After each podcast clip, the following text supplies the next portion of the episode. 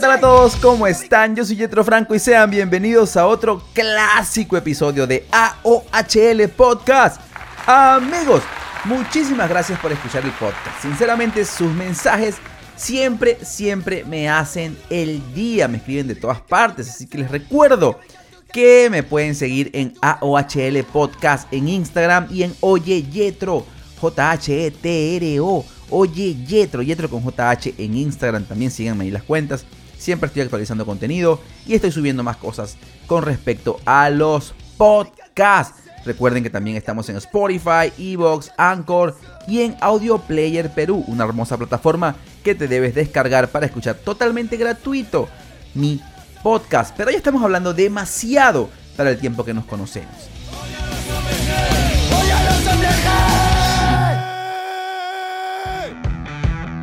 Actualmente, El Precio de la Historia es el programa con más éxito en History Channel. Tori, Sean Lee y Rick Harrison son las figuras más famosas de Las Vegas. Además, las estrellas de televisión se han diversificado muchísimo en el mundo empresarial. Su local, llamado Gold and Silver Pawn Shop, es la casa de empeños más famosa del planeta Tierra. ¿Quién diría que unos años antes nadie daba un dólar por ellos? Endeudados y a punto de perderlo todo, tuvieron que tomar una decisión. Y esa decisión cambiaría por completo su vida para siempre. ¿Quieres saber cuál fue la decisión? Acompáñame una vez más en el DeLorean porque vamos a viajar en el tiempo.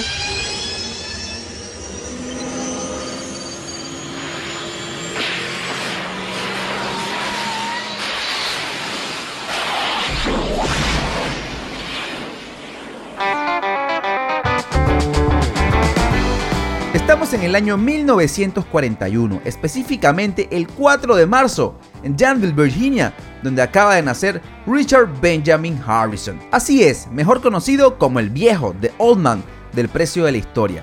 Porque esta historia comienza con él, con el viejo.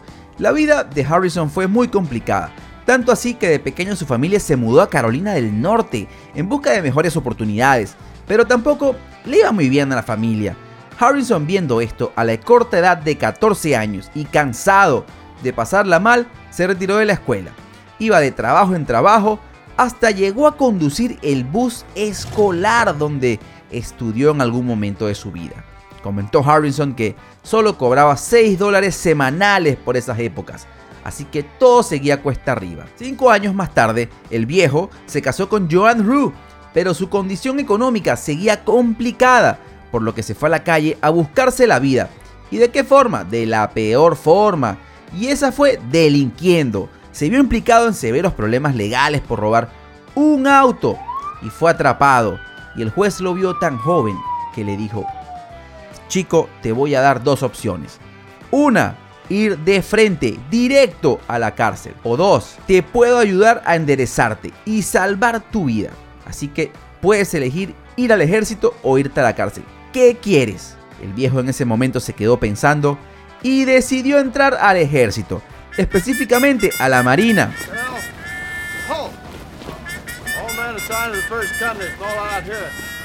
Richard Harrison sirvió en la Marina estadounidense durante más de 20 años y llegó a ser primer oficial de primera clase.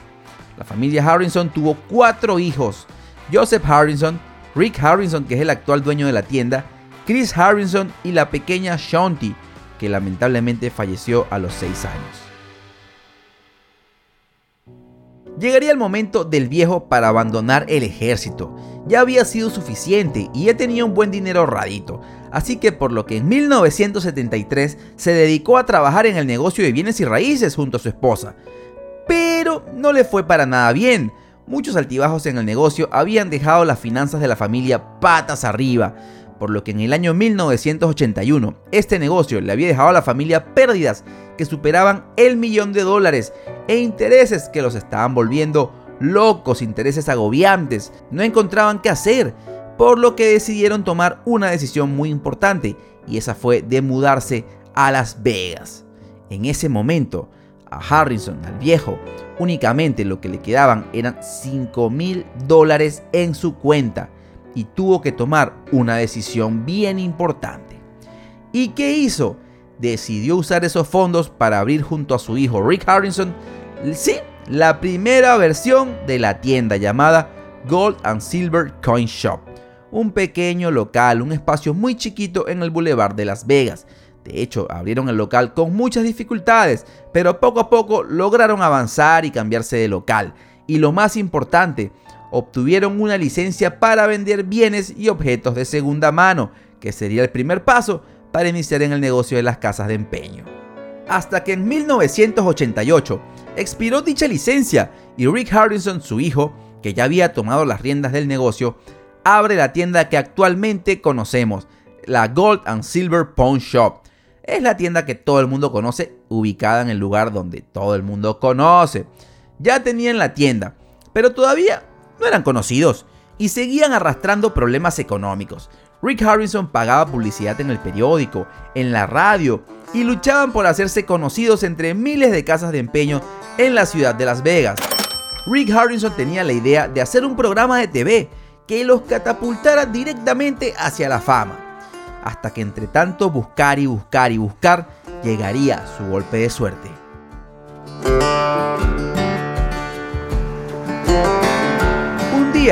Brent Montgomery y Colby Gaines estaban en un fin de semana en Las Vegas.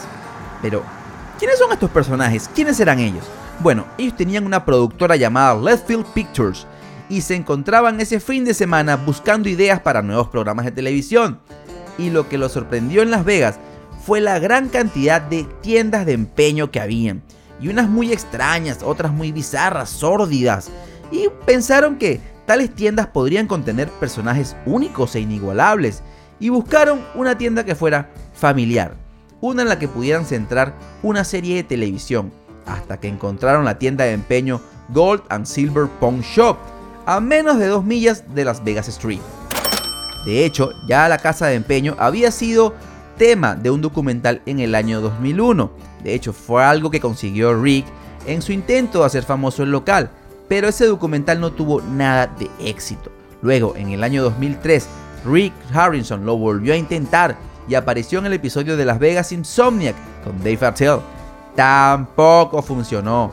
Luego intentaron venderle la serie a HBO, pero HBO no se interesó, ya que quería un show más adulto, algo que tuviera que ver con las ventas nocturnas, todas esas cosas robadas que van a vender en la noche, todo eso que es sórdido, turbio, y no era la idea de Rick Harrison y sus amigos. Hasta que un día, la presidenta de History Channel, Nancy DeBook, que había sido encargada de crear una nueva programación con un atractivo un poco más popular que le gustara al pueblo, a todo el mundo, porque tenía que equilibrar la programación de History que era muy densa, muchos temas de guerra, muchos temas de historia, muy, muy, muy trancados, muy densos, así que necesitaban algo más fresh, algo para que todo el mundo pudiera digerir.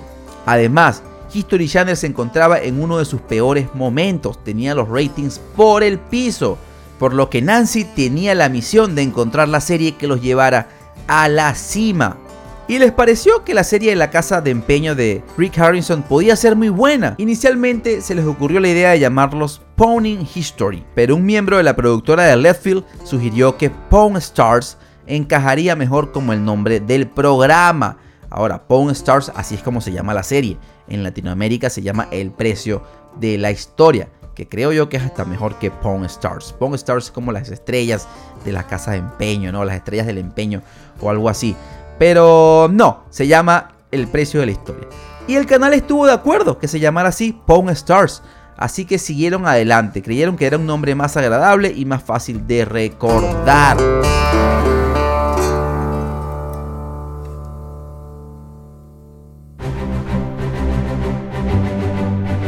Pero tenían otro reto. ¿Cómo adaptar un formato de una casa de empeño a la televisión? Por lo que se pusieron a trabajar. La productora creía en el potencial de la familia y los clientes para hacer el programa, pero fue History la que tuvo la idea de utilizar expertos e historiadores y añadirlos al programa para darle más credibilidad y darle el toque educativo, pero sin dejar a un lado la relación familiar del programa. Rick Harrison comentó, nadie creía en nosotros, hasta nuestros amigos más cercanos nos decían, ¿quién querrá ver a cuatro gordos en televisión? ¿A quién les va a gustar su vida? Ustedes no son lo suficientemente interesantes. Pero lo que no sabía esa gente es que el primer episodio de la serie, estrenado en el año 2009, rompió todas las cifras récords para History Channel. Pero ¿cómo? ¿Cuál fue el secreto de su éxito? Bueno, Rick Harrison dice, la razón por la que creo que las personas aman los objetos coleccionables y las antigüedades no es tanto el objeto en sí, sino la historia detrás de ese objeto. Todos tienen una historia detrás y eso entusiasma y emociona a las personas. Queríamos hacer un programa que no le hiciera pasar vergüenza a ninguna mamá o a ningún padre. Y a la gente le gusta aprender y reírse al mismo tiempo. Y más cuando no es un profesor el que lo explica. Y ¡boom! Esa fue la razón del éxito de la serie. Está de más decir que la serie es transmitida en más de 150 países. Ya van por 19 temporadas y estrenarán pronto la número 20.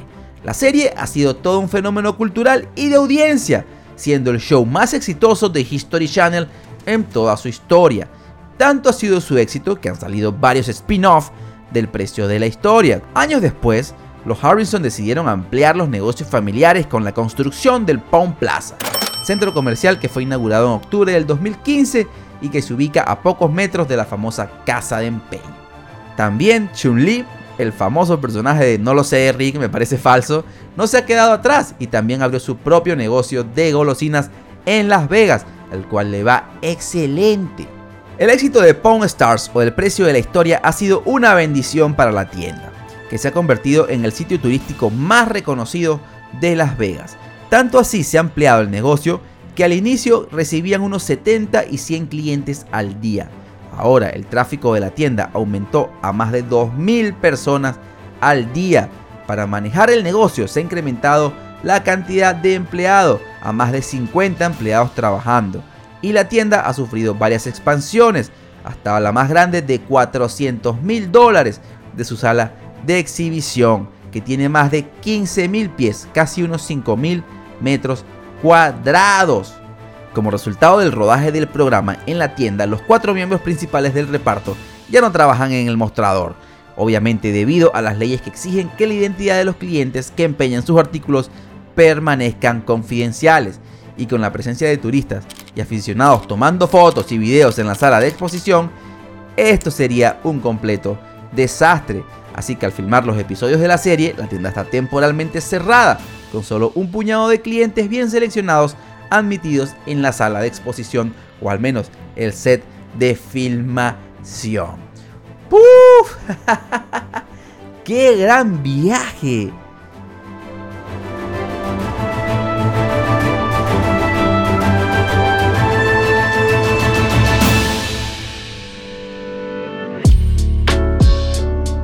Pero al final de todo, lo que siempre digo, ¿qué nos queda? La historia del precio de la historia o de la casa de empeño de Gold and Silver Pawn Shop es la historia de Richard Harrison, el patriarca de la familia, el viejo, que en el año 2017 se había retirado de la administración del negocio para descansar y dedicarse al tratamiento de la enfermedad de Parkinson que padecía. Tras una larga batalla de años contra ese mal, el viejo del precio de la historia falleció el 25 de junio del 2018 a sus 77 años y este podcast va dedicado para él, para el viejo, mi personaje favorito de la serie, Richard Harrison, que de hecho fue un hombre duro, que nunca, nunca la tuvo fácil. Y gracias a su determinación, su empeño por sobrevivir y mantener su familia a flote, logró el éxito inesperado. Nunca se rindió, intentando todo tipo de trabajos y negocios, chambeando incansablemente, sin faltar nunca ni un día al trabajo. Quizás lo que más me molesta es que el éxito le llegó tarde al pobre Richard. Pero nunca es tarde si la dicha es buena, dice un conocido refrán por ahí. Se comenta que al fallecer Richard Harrison tenía en su cuenta más de 5 millones de dólares. Nada mal para los 5 mil que tenía en su bolsillo antes de arrancar la tienda y que las tuvo bien grandes para arriesgarse e invertir y creer en él y en su familia, más que nada en su hijo Rick. Así que ya lo saben amigos, Nunca es tarde. Pero a nosotros sí se nos está haciendo tarde. Hemos llegado al final del episodio del día de hoy. Espero que les haya gustado un montón que los inspire a seguir adelante y a darse cuenta que pase lo que pase, no debemos dejar de luchar e intentar y salir siempre adelante. Nos vemos la semana que viene con otro episodio de AOHL Podcast. Yo soy Oye Yetro en Instagram. No olviden que encuentran el podcast en todas las plataformas digitales: Audio Player Perú, Spotify, Evox, Anchor, Google y Apple Podcast. Chao, nos vemos la semana que viene con otro increíble episodio. ¡Boom!